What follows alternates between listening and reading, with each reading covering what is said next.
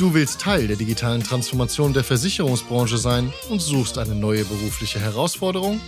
Dann höre jetzt genau zu.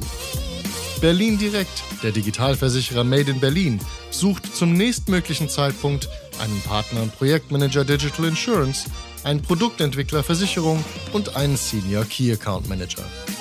Bei Berlin Direkt erwarten dich spannende Aufgaben in einem innovativen Arbeitsumfeld mit einem Fokus auf neue Geschäftsmodelle rund um Embedded Insurance und viele Weiterentwicklungsmöglichkeiten. Alle offenen Stellen findest du auf insurancemedia.de. Den Link dazu gibt's auch hier in den Show Notes. Das ist der Digital Insurance Podcast. Ich bin Jonas Pieler und als Managementberater liebe ich Business Innovation und die Herausforderungen der digitalen Transformation.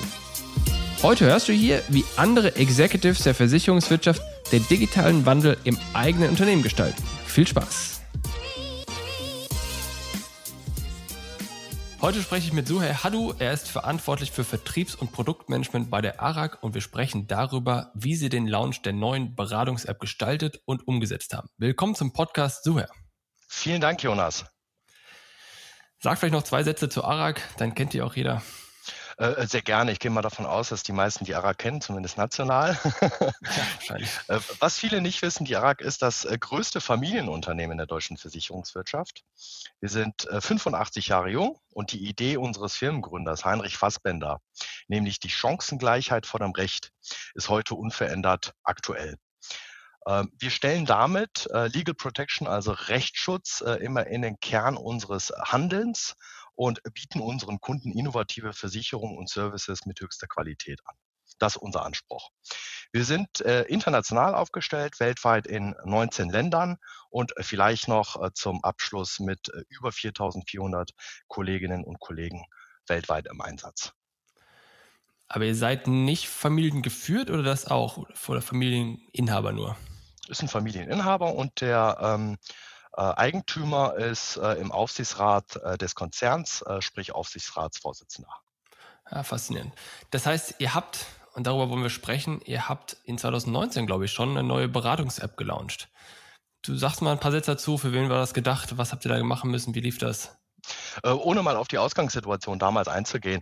Äh, gedacht ist das Ganze ähm, für unsere Stammorga. Äh, Im, ähm, in der Stammorga, also in einem Ausschließlichkeitsvertrieb der ARAG haben wir über 1000 Vertriebspartnerinnen und Vertriebspartner. Und unser Anspruch ist es, unseren Vertriebspartnerinnen und Vertriebspartnern als auch unseren Kunden eine, ein Beratungsinstrument mit an die Hand zu geben, äh, das mehreren Ansprüchen äh, Genüge tragen muss, ähm, nämlich einen medienbruchfreien äh, Beratungsprozess, ein nachhaltiges, einen nachhaltigen Beratungsprozess und zwar aus Sicht der Kunden und der Vermittler. insbesondere hier vielleicht noch zwei, drei Ergänzungen. Ähm, der Anspruch unserer Kunden und unserer Vermittler hat sich in den letzten Jahren, vielleicht im letzten Jahrzehnt, äh, dramatisch verändert äh, und ähm, äh, ändert sich immer noch. Ähm, die Ansprüche resultieren letztlich aus dem, was wir auch tagtäglich ähm, in Portalen wie Amazon etc. pp. für Erfahrungen machen. Ähm, schnelle Prozesse, eine hohe Usability, ähm, äh, Tracking äh, zu wissen, äh, wo steht man, äh, was ist gerade wie passiert, wo ist das Paket, ähm, ähm, hohe Qualitätsansprüche resultieren daraus. Äh, das sind die Erfahrungen, die unsere Kundinnen, Kunden und unsere Vertriebspartnerinnen und Vertriebspartner äh, machen, in den letzten Jahren, Jahrzehnten gemacht haben. Und dieser Anspruch lässt sich relativ einfach auf unsere Prozesse übertragen. Von daher ist unser Ziel gewesen, wir brauchen einen ähm, nachhaltigen Beratungsprozess, nämlich ein Erlebnis für Vermittler und Kunden. Äh, alles andere versteht sich fast von selbst. Für unsere Branche vielleicht äh, nicht ganz, aber wenn man ähm, mit einem Greenfield-Ansatz auf die Prozesse schaut, dann hat keiner von uns Lust, Informationen doppelt oder dreifach einzugeben. Ein Medienbruch ist auch nicht von Vorteil. Und wenn der Kunde bei Amazon die Erfahrung macht, dass das Paket ein, zwei Tage später zu Hause ist und man das noch tracken kann, dann kann man den Kunden äh, vielleicht auch nicht mehr erklären, warum man für eine Police zwei oder mehr Wochen braucht. Hm. Du hast zweimal nachhaltig gesagt. Was meinst du mit nachhaltig in dem Kontext?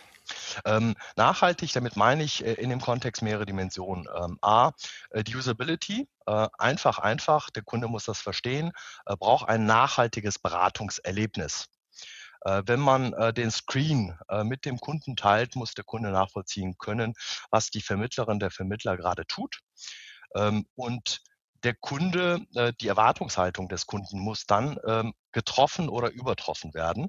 Äh, und das bedeutet ganz konkret, der Kunde entscheidet selbst nach einer Risikoanamnese, welche Risiken er vielleicht selber tragen will, welche Risiken man über eine äh, Versicherung getragen haben will. Und dann wäre es äh, last but not least ähm, natürlich sehr schön, wenn die Police gleich im Nachabschluss des, der Beratung beim Kunden im Kundenpostfach landet und dazu alle rechtlichen erforderlichen Dokumente wie eine Produktinformationsblatt etc etc. pp. Äh, bis hin zu einer Beratungsdokumentation, aus der transparent ersichtlich ist, worüber hat man gesprochen, wie war das Ergebnis der Risikoanamnese, was welche Risiken trägt der Kunde selber und welche Risiken gedenkt er über einen etwaigen Versicherungsabschluss beim Versicherer zu platzieren.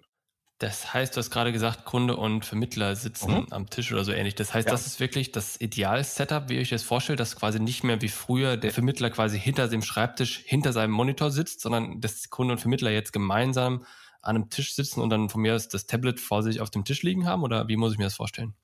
Ähm, grundsätzlich kann man sa sagen, jeder Vertriebspartner, jede Vertriebspartnerin hat ein eigenes Geschäftsmodell und jeder Kunde hat eine andere Erwartungshaltung. Aber wenn wir nochmal auf das alte Setting drauf gucken, dann haben viele Vermittlerinnen und Vermittler Notebook. Das Notebook äh, klappt man hoch und in dem Moment, wo man es hochklappt, äh, hochklappt ähm, hat man eine Art Barriere geschaffen. Man sitzt sich gegenüber äh, und schaut nicht gemeinsam äh, auf äh, den Bildschirm. Das wollten wir verändern und in einem Szenario 1, Kunde und Vermittler treffen sich, nutzt unser Vermittler hm, ein, moderne, eine moderne Hardware, sprich ein iPad. Und das iPad wird geteilt. Man guckt gemeinsam auf den Screen ähm, Usability ist sehr hoch, äh, indem man Schaltflächen bedient, äh, erfolgt die Risikoanamnese. Man beantwortet ein paar Fragen, um die Risikoanamnese einfach besser und detaillierter zu gestalten. Dann kriegt der Kunde eine Empfehlung. Äh, die Empfehlung sieht der Kunde, kann sich für diese Empfehlung entscheiden oder aber auch eine andere Entscheidung treffen. Und das Ganze mündet dann äh, in einen Abschluss, wo gewisse Teile der Risiken bei einem Versicherer platziert werden. Der Kunde bekommt vollautomatisch ein ähm, Beratungsprotokoll, aus äh, der all das, was man in dem ähm, Beratungsgespräch getan hat, nämlich auf die Schaltflächen klicken, ähm, abgeleitet wird äh, und bekommt idealerweise gleich die Police äh, in das Dokumentenpostfach, sprich voll elektronisch, zur Verfügung gestellt.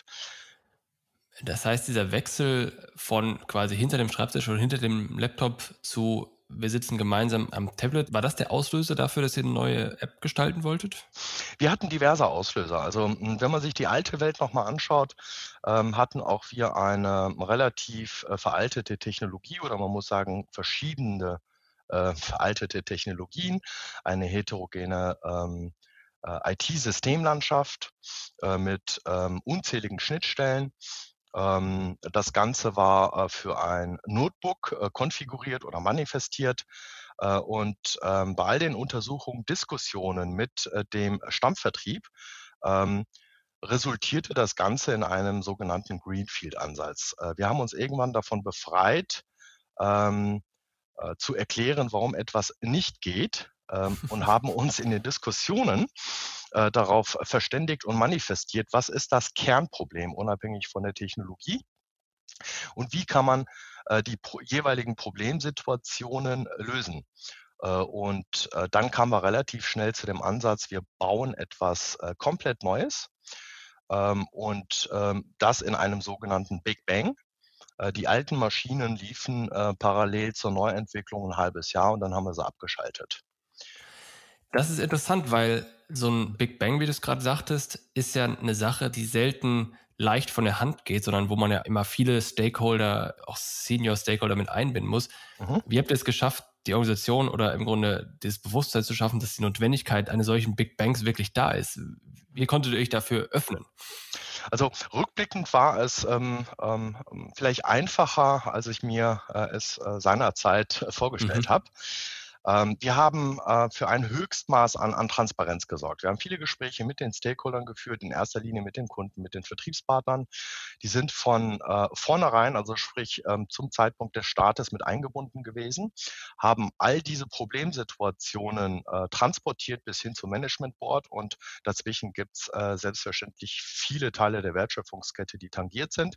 Die haben wir alle abgeholt in sogenannten agilen Teams. Ähm, und als wir das äh, Commitment äh, im Board hatten, äh, war es aus meiner Sicht rückblickend eine Selbstverständlichkeit, weil diese mhm. agilen Teams alle an einem Strang gezogen haben mit dem Ziel, die Probleme, die wir an der Stelle hatten, äh, zu lösen. Äh, und äh, das hat wunderbar funktioniert.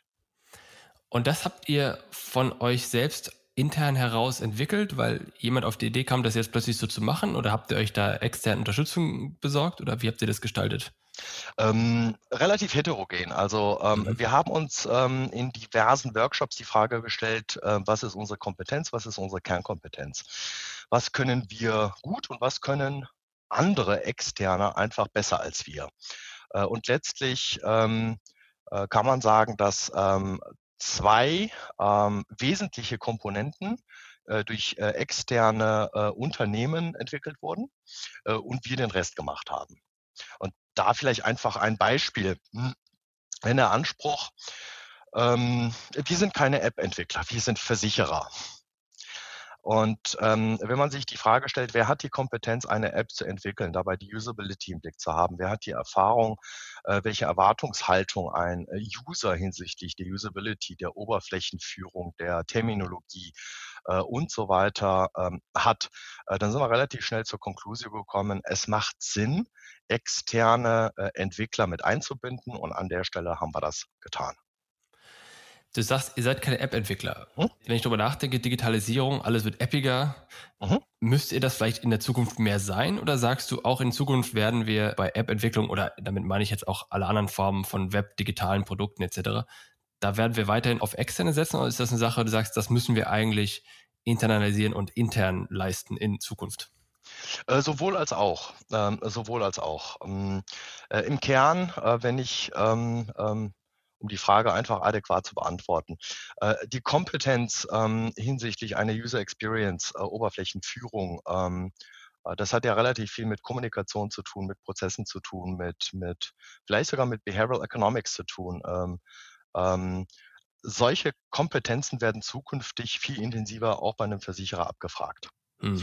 Äh, Nichtsdestotrotz äh, im Vergleich zu ähm, den unterschiedlichsten Märkten weltweit äh, ist es immer gut, einen extern mit einer hohen Profession mit an Bord zu haben, der das Thema mit begleitet. Weil wenn man ein Unternehmen mit einbindet, äh, das äh, vielleicht auch weiß, was sind die Ansprüche oder wie lauten die Ansprüche in der Automobilbranche, ähm, bei Plattformen wie Amazon etc. pp., dann werden all diese Erfahrungen ja letztlich auch in der Lösungsfindung und Diskussion der Eigenentwicklung ähm, zur Lösung beitragen. Also von daher macht es auch in Zukunft immer wieder Sinn, nicht nur auf die eigenen Entwickler zu setzen, sondern punktuell externe Unternehmen Unterstützung äh, mit einzubinden und die Experience letztlich ähm, mit einfließen zu lassen.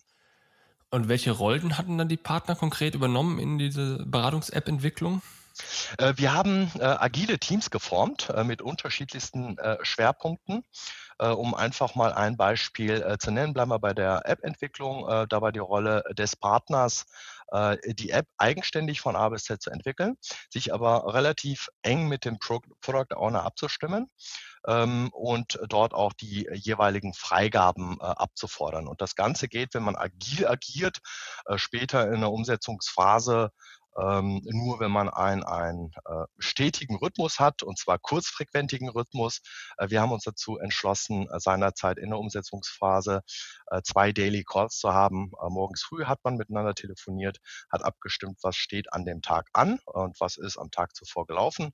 Und abends hat man sich nochmal committed, äh, wie war der Tag, welche Entwicklung hat stattgefunden und was steht für den Folgetag an.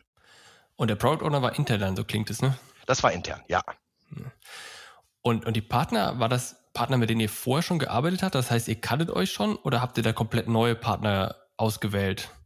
Äh, auch da teils, teils. Also wir haben für jedes Thema eine Ausschreibung gemacht, haben uns äh, mit äh, unterschiedlichsten äh, Angeboten auseinandergesetzt, haben viele Gespräche geführt, also sehr, sehr viele Gespräche geführt, äh, um nicht nur das äh, abstrahiert in einem Angebot manifestierte äh, Preis-Leistungsniveau äh, zu begutachten, sondern auch nochmal hinter die Kulissen zu gucken, ähm, wie ist die ähm, äh, Philosophie des Unternehmens, äh, passt das und matcht das gut zu unserer Philosophie, wie kann ein Teamgefüge aussehen und nach all diesen Abwägungen haben wir uns dann für die jeweiligen Partner entschieden.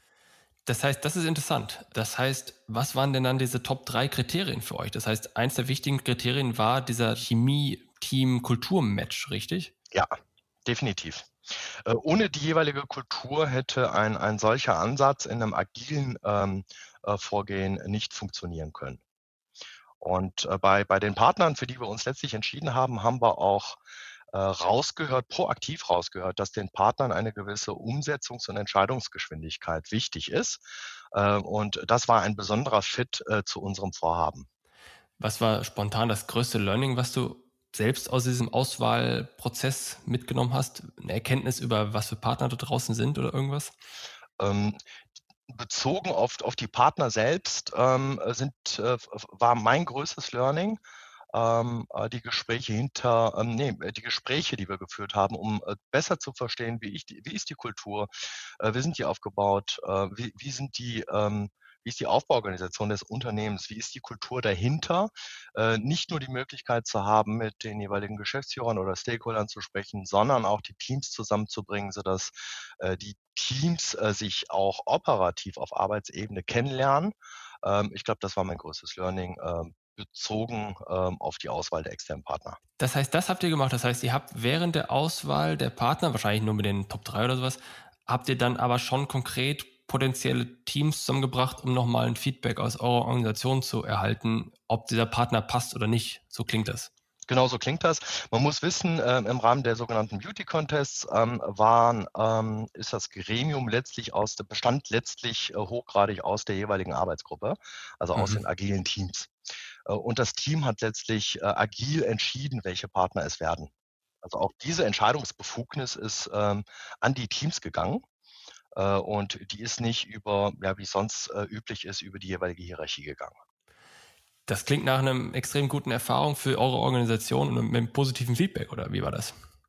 Ähm, nicht nur, nicht nur ein positives okay. Feedback. ähm, ähm, intern im Rahmen der Entwicklung ein höchst positives Feedback. Mhm. Ein zweites größte oder ein zweites ähm, äh, Themenfeld, was ich äh, an der Stelle vielleicht nochmal untermauern will. Ein wesentlicher Erfolgsfaktor sind äh, unzählige Gespräche und Workshops äh, mit dem End-User gewesen. Das heißt, mhm. wir haben ganz viele äh, Gespräche und Workshops mit Vertriebspartnerinnen und Vertriebspartnern äh, geführt und haben die Lösung gemeinsam in Workshops erarbeitet. Mhm. Äh, das führt dazu, dass ähm, äh, diejenigen, die das Tool letztlich äh, nutzen sollen, äh, das Tool auch sehr gerne nutzen und mhm. von A bis Z mit eingebunden äh, waren. Das heißt, es ist ein sehr großer Wiedererkennungswert da und ein großer psychologischer Faktor, ob man die App mitentwickelt hat, also vom Stammvertrieb für den Stammvertrieb oder ob es jemand aus der Zentral entwickelt hat und dann dem sogenannten Endverbraucher letztlich ähm, vorführt äh, und ihn dazu bringen will, die äh, App zu nutzen mit Einführung vielleicht noch äh, ein, ein kleiner Zusatz mit Einführung. Hm, haben wir ähm, ein Team gegründet, äh, das nannten wir App Heroes. Äh, und äh, im Zuge des Big Banks äh, gab es für drei Monate ein relativ großes Team äh, mit mehr als äh, 60 Mitarbeiterinnen und Mitarbeitern entlang der Wertschöpfungskette. Also da waren äh, Systemanalytiker mit dabei, Systementwickler, die externen Partner, äh, First Level Hotline bis hin zum ähm, Systemadministrator waren quasi alle Teile der Wertschöpfungskette vertreten, äh, sodass alle Fehler, die gemeldet wurden, relativ zeitnah begutachtet werden konnten und dann auch gelöst werden konnten. Äh, in der hm, Einführung hatten wir dann auch eine Intranet-Seite, äh, und in der Internetseite, darauf wollte ich hinaus, gab es natürlich nicht nur Applaus, aber ähm, äh, es gab sehr wertvolle Hinweise, was vielleicht noch nicht funktioniert, was nicht berücksichtigt wurde. und es war natürlich schwer, den einen oder anderen Kommentar zu verdauen, aber es war sehr wertvoll und im Nachhinein muss ich sagen, haben all diese Hinweise waren mehr wert als, als ähm, ähm, alles andere, nämlich es hat dazu geführt, dass wir die App äh, seit der Einführung ähm, innerhalb eines Jahres immer mit 50 bis 60 Updates äh, mhm. weiterentwickeln konnten. Ähm, und das vielleicht einfach nochmal äh, grundle grundlegend zum Thema Einführung vom Stammvertrieb für den Stammvertrieb, den User abholen, den User wirklich verstehen ähm, äh, wollen ähm, und Lösungen für den User erarbeiten. Finde ich super viele richtige Punkte, die du gerade gesagt hast. Vor allem diese Erkenntnis, dass wenn man rausgeht und mit den Leuten redet, dann glaubt man gar nicht, was man lernt. Also man geht vorher raus und denkt, man macht sich ein, trifft sich auf einen Kaffee in Anführungsstrichen. Und dann geht man aus diesem Kaffeegespräch raus und es verblüfft, was man alles gelernt hat und denkt sich, boah, das mache ich jetzt jeden Tag. Weil das ist ja selbst auch in meiner Arbeit so, das sehe ich bei meinen Projekten. Da sehe ich genau diesen Effekt. Und das ist ein Effekt, das ist wie Fahrradfahren. Ja, wenn man es ja. kann und erlebt hat, dann weiß man, wie es geht. Aber jemand, der das nicht erlebt hat, der denkt sich so, was soll denn da rauskommen aus dem Gespräch? Die wissen das doch selbst nicht, was sie wollen. Du sprichst einen, einen, einen Punkt äh, an, den ich immer unter äh, Haltung oder Mindset äh, versuche mh, hm, äh, zu abstrahieren. Äh, wenn man rausfährt und offen ist, nämlich offen dafür ist, äh, sich die Probleme anzuhören und die Probleme wirklich zu verstehen, und detailliert fachlich einzusteigen und ähm, dann im Rahmen der Gespräche das Ganze in Richtung Lösungsfindung lenkt, ähm, dann ähm, hat das bisher äh, fast immer funktioniert. Wie viel, über wie viele Vertriebsteams oder das waren interne Vermittler wahrscheinlich alles, ne? Das sind die internen Vermittler der ARAG, das sind 1000 äh, Ausschließlichkeitsvermittler. Äh, das heißt, wie viele Workshops habt ihr da ungefähr gemacht? Zwei Hände voll oder was? Ein Dutzend? Äh, wir hatten, hm, ich will jetzt nichts Falsches sagen, aber ich würde sagen, äh, irgendwie zwischen 20 und 30 ähm, ähm, ganztägige Workshops hatten wir. Ja, das ist ganz schön viel, weil auch meine Erfahrung ist, in den ersten fünf lernt man irrsinnig viel, so den ersten zehn, mhm. da lernt man auch noch viel, aber dann so ab 10, 20 und dann wahrscheinlich hinten 30, da, da lässt dann so quasi dieses neue Learning nach, dann sieht man aber wieder vieles, was vorher schon kam und, und irgendwann weiß man dann einfach, kann man vorhersagen. Also in dem Moment, in dem man vorhersagen kann, was jetzt die Antwort auf meine Frage bei einem neuen Interview sein wird, ich glaube, in dem Moment weiß man, äh, man hat verstanden, was die Probleme sind. Gut, dann muss ich, dann muss ich vielleicht auch nochmal ein, ein kleiner Nachsatz. Ähm, ja. Wenn es nur ums, ums Thema Lernen ging, dann war es vielleicht halb so viel. Mhm. Äh, was wir in den Workshops gemacht haben, ist in der ersten Phase wirklich die Probleme zu lernen und erste Lösungsszenarien zu erarbeiten. Äh, und in der zweiten Phase der Workshops haben wir die Lösungsszenarien vorgestellt und auch visualisiert. Also man hat dann in äh, dem zweiten Teil der Workshops äh, erste Oberflächen gesehen äh, mhm. und diese dann auch mit äh, den Vertriebspartnerinnen und Vertriebspartnern diskutiert. Ja. Und auch da gab es dann enorme Learnings. Das ist ja ein Prozess wie aus dem Lehrbuch. Habt ihr den selbst euch ausgedacht, in Anführungsstrichen? Habt ihr die Kompetenz in-house gehabt oder habt ihr euch diese, diesen Teil eingekauft? Äh, wir haben uns in Teilen unterstützen lassen, aber im mhm. Wesentlichen mhm. haben wir das in-house gemacht. Ähm, Faszinierend. Jetzt sind wir aber auch nicht seitdem auf dem ähm, also wir sind seit Jahren auf dem Weg äh, der Transformation. Äh, wir sind seit Jahren dabei, ähm, äh, die Kultur im Konzern zu begleiten. Ähm, äh, wir haben seit Jahren ähm, äh, Leadership-Standards, die genau das hergeben, äh, Essentials ähm, für den Konzern, die genau das äh, hergeben und äh, seit Jahren auch dabei, das zu operationalisieren. Will sagen, äh, es ist ähm, nicht von heute auf morgen entstanden. Das wäre utopisch. Ja, gut. Was glaubst du denn, wir haben ja gerade darüber gesprochen, dass das Mindset mhm. eben das Entscheidende ist. Wie würdest du einschätzen, wie war das Mindset vor diesem Projekt und hat sich das danach geändert? Haben mehr Leute aus der Organisation dieses Mindset des agilen Arbeiten, und ich mag schon das Wort fast nicht mehr, aber dieses Arbeiten übernommen oder jetzt auch plötzlich verstanden, was agil heißt? Hat sich da was geändert? Äh, da hat sich definitiv was geändert. Ähm, ähm, abstrahiert dargestellt ähm, ist es in ähm, den wesentlichen Teilen der äh, Wertschöpfung äh, angekommen äh, und äh, wird dort auch immer professioneller. Woran mache ich das fest? Bei dem Projekt, bei dem Vorhaben ähm, waren wir auch seitens der Führung noch äh, ein bisschen enger mit an Bord. Es gab äh, tagtäglich die Option, äh, wesentliche Entscheidungen, die das Team selber nicht tragen wollte, dann auch bei den Führungskräften äh, abzufragen und zur Entscheidung zu bringen. Ähm, nach der Produkteinführung ist vor der Produkteinführung bedeutet, äh, wir haben ähm, ähm, äh, nach Einführung der neuen Beratungs-App gleich die Weiterentwicklung angestoßen und im Kontext dieses äh, Projektes ähm, äh, merken wir einfach, dass die Frequenz der Inanspruchnahme der Führungsriege einfach ähm, viel kleiner ist. Ähm, und daran mache ich einfach fest, dass die Teams eigenverantwortlicher unterwegs sind, die Kommunikation eigenverantwortlich managen äh, und die Führung an der Stelle vielleicht nicht mehr so hochfrequent benötigen wie zuvor. Was für mich ein gutes Zeichen ist.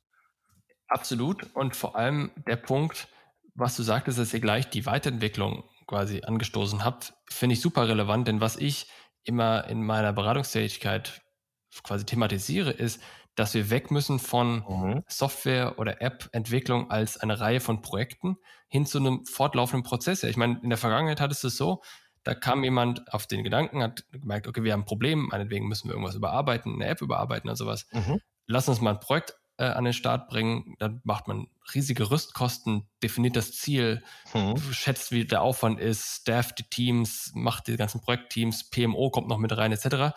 Dann wird dieses Projekt umgesetzt für, ich weiß nicht was, ein Jahr oder sowas. Und dann wird das alles wieder abgebaut, macht Learnings danach, äh, Lessons learned und, und so weiter, Nachbereitung, Project Closing. Und dann steht man wieder und dann wartet man quasi fünf Jahre, bis man dann das ganze Ding wieder von vorne macht. Mhm. Und ich glaube, man muss einfach hin, und das höre ich bei dir so ein bisschen raus, und die Frage ist gleich, ob ihr es auch so macht, aber man muss dahin, dass man zu einem fortlaufenden Prozess kommt, wo man im Grunde kontinuierlich ein Team, was vielleicht ein bisschen kleiner ist, aber kontinuierlich laufen lässt, wo man kontinuierlich im Grunde einen Input-Flow hat, wo immer wieder neue Informationen reinkommen, die verarbeitet werden, gechallenged werden, in Lösungen, wie ihr es ja auch in dem Workshop gemacht habt, umgesetzt werden und dann im Grunde im Zweifel entwickelt, getestet und so weiter werden. Das heißt, so ein Prozess scheint ihr ja da irgendwie aufgesetzt zu haben, oder wie, wie verstehe ich das? Es ist genauso, wie du es beschreibst. Ähm, ich habe auch so ein paar Zahlen mitgebracht. Also wir hatten äh, nach Einführung der App in 2019 als auch im äh, Jahr 2020 äh, bezogen auf die Beratungs-App jeweils mehr als 50 mhm. Updates mhm. und Unterupdates äh, verstehen wir ähm, äh, alles hinsichtlich einer Entwicklung, bloß keine mhm. Fehlerbehebung. Also Fehler gehören halt nicht in die Updates. Hm, und über 50 Updates bedeutet ganz konkret, wir haben die Beratungslogik verändert. Wir haben gelernt, dass es eine Usability vielleicht an der einen oder anderen Stelle Anpassungsbedarf gab. Wir haben festgestellt, dass der ein oder andere Prozess vielleicht ähm, äh, doch ähm, besser ähm, äh, entwickelt werden kann. Und solche Anpassungen mündeten in den Updates. Äh, und wir haben vielleicht, ohne dass ich es erwähnt habe, einen immensen Vorteil. In der äh, alten Welt waren wir auf ein sogenanntes äh, Wartungsrelease oder Entwicklungsrelease. Ähm, genau. Ähm, wir waren davon genau. abhängig und ähm, ich muss dir nicht erklären, dass du nicht jeden Tag ein solches Release hast. Ja. Äh, und bezogen auf die ähm, Beratungs-App hatten wir von vornherein den Anspruch, das ist auch eins unserer Ziele gewesen, dass wir ein hohes Maß an Flexibilität benötigen, weil uns klar war, dass wir nicht äh, einmal alle drei Monate eine Veränderung initiieren können und wollen. Ähm, und das hat sehr gut funktioniert. War allen klar, dass das aufwendig wird, dass sowas in Anführungsstrichen teuer wird? Weil ich, mein Eindruck ist, alle wollen da draußen die User Experience von Google und Apple und so weiter und so fort selbst auch haben. Aber die wenigsten verstehen, wie teuer das eigentlich wird und wie viel Aufwand da drin steckt und wie viel Is und, und Ts man da crossen muss und so weiter, um das hinzubekommen. War das euch von vornherein bewusst oder habt ihr auch gemerkt, Mensch, das ist ganz schön aufwendig und gut, dass wir es gemacht haben? Ähm, also es war mir nicht zu 100 Prozent von vornherein bewusst. Natürlich hat man äh, eine Vorstellung, über welche Größenordnung man spricht. Ähm, ähm, es ist ähm, größer geworden, als ich es äh, erwartet habe. Ähm, in Anbetracht der Umstände und all der Learnings, die warten, äh, waren das dennoch ähm, äh, positive, heißt äh, sehr gute Investitionen, die, die, wir getätigt haben. Und wenn ich jetzt nochmal rückblickend drauf gucke, weiß ich nicht, ob wir äh, vom Volumen und von den Euros äh, vielleicht sogar weniger ausgegeben haben. Ähm, äh, mit einem großen Unterschied. Äh, in der alten Welt hat man relativ viel in äh, die Wartung stecken müssen. Hm. Äh, dort relativ viel Geld als auch Kapazitäten und Ressourcen investieren müssen.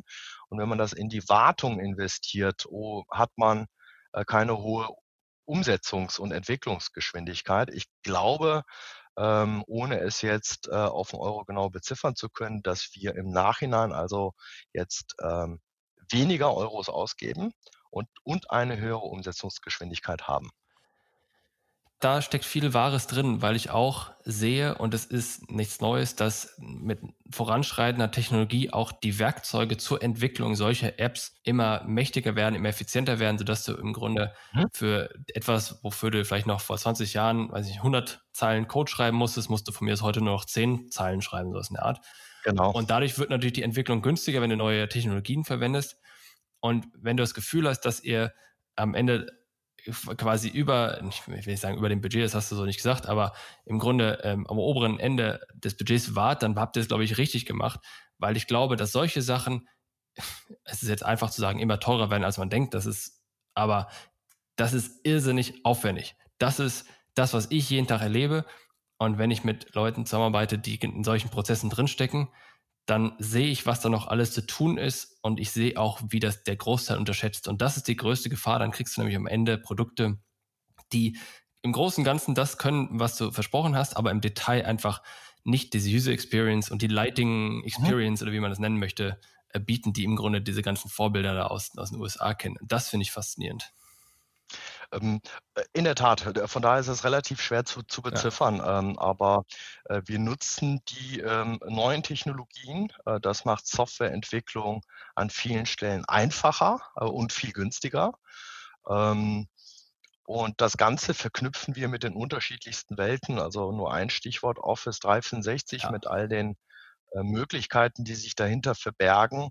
Und da nehme ich einfach mal ein relativ banales Beispiel. Die Formularwelt, die man so kannte, ähm, die, die fast jedes Unternehmen zwischen Außen- und Innendienst im Einsatz hat, äh, die haben wir ähm, voll digitalisiert ja. ähm, äh, über diese Möglichkeiten. Das ist, ähm, wenn man das mal gemacht hat, äh, dann relativ äh, einfach in der Umsetzung und man hebt damit ein hohes Maß an, an Synergien und Effizienzen bis hin äh, ähm, zur Sicht der Vertriebspartner.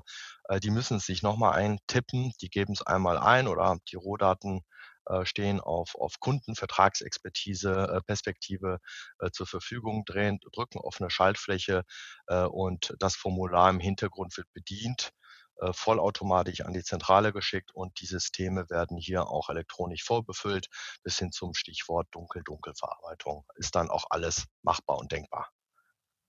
Wunderbar. Das heißt, wenn du sagst 50 oder 60 Updates in 2020 oder in 2019, was, welche 60 Updates wird es in 2021 und später geben? Ähm, Punkt 1. Ähm, äh, für 2021 äh, gibt es neben den 50, 60 Updates, in denen äh, diverse Prozesse weiter verbessert werden, in, ähm, ein größeres Thema geben, das sogenannte Angebot und Lead Management. Mhm. Jeder Vertriebspartner hat Kunden, Interessenten. Es gibt Anlässe, die dazu führen, dass anlassbezogen beraten werden muss. Und das ist ja eine ganz große Chance für den Vertriebspartner. Ähm, und ein solches Angebot und Lead-Management-System führen wir gerade ein. Das wird im Februar eingeführt, sodass wir unseren Vertriebspartnerinnen und Vertriebspartnern ähm, Anlässe zur Verfügung stellen können, ähm, um mit dem Kunden und Interessenten in den Dialog äh, einzusteigen, äh, bis hin zur ähm, automatischen ähm, äh, Generierung von äh, Angeboten, wo Behavioral Economics äh, mit einer Rolle spielt, also die Ansprache in Richtung Kunden, unterschiedliche äh, Angebotsformen eine ganz große Rolle spielen, ähm, wird alles in diesem äh, System mit abgedeckt. Ähm, äh, und das erwartet uns in 2021 wenn du mir jetzt die Frage stellst, wie sieht es in den Jahren danach aus, Bitte. dann gedenken wir hm, all die Informationen, die wir heute haben, dann auch ähm, äh, über ähm, Algorithmen ähm, besser zu bestücken und zu bedienen. Also die Infrastruktur, das Haus ist quasi äh, vorhanden, das steht äh, und dann äh, gilt es, das Haus einzurichten. Äh, und ähm, das funktioniert bei uns dann ähm, in den nächsten ähm, Dimension über äh, künstliche Intelligenz. Äh, dann werden Algorithmen unseren Vertriebspartnern äh, mitteilen, wo man welche Cross-Upsell-Wahrscheinlichkeit hat, ähm, welchen Kunden man kontaktieren sollte, aus welchem Grund auch immer. Das sind unterschiedlichste Anlässe. Die einfachsten sind Geburtstage. Ähm, ein bisschen schwierigere Anlässe sind, äh, der Kunde, Kunde hatte vielleicht einen Schaden und man begleitet den Schaden äh, aus der Vertriebsperspektive mit. Ähm, es ist alles denkbar. Ähm, dann sind wir äh, wirklich da angekommen, dass die Daten uns auch ähm, datengetriebene Prozesse und Entscheidungen bewerkstelligen. Na, das passt auch gut, weil ich gerade vor äh, ein paar Folgen eine Folge zu künstlicher Intelligenz gemacht habe. Insofern wunderbar. Ich danke dir für das Gespräch. Dafür nicht. Vielen Dank. Ich habe mich zu bedanken. Das war eine weitere Ausgabe des Digital Insurance Podcast. Wenn dir diese Ausgabe gefallen hat, dann hinterlasse uns deine Meinung bei Apple Podcasts. Und wenn du wissen willst, wie du die Herausforderung der digitalen Transformation in deinem Unternehmen meistern kannst, kontaktiere mich per LinkedIn oder unter pilaco.com.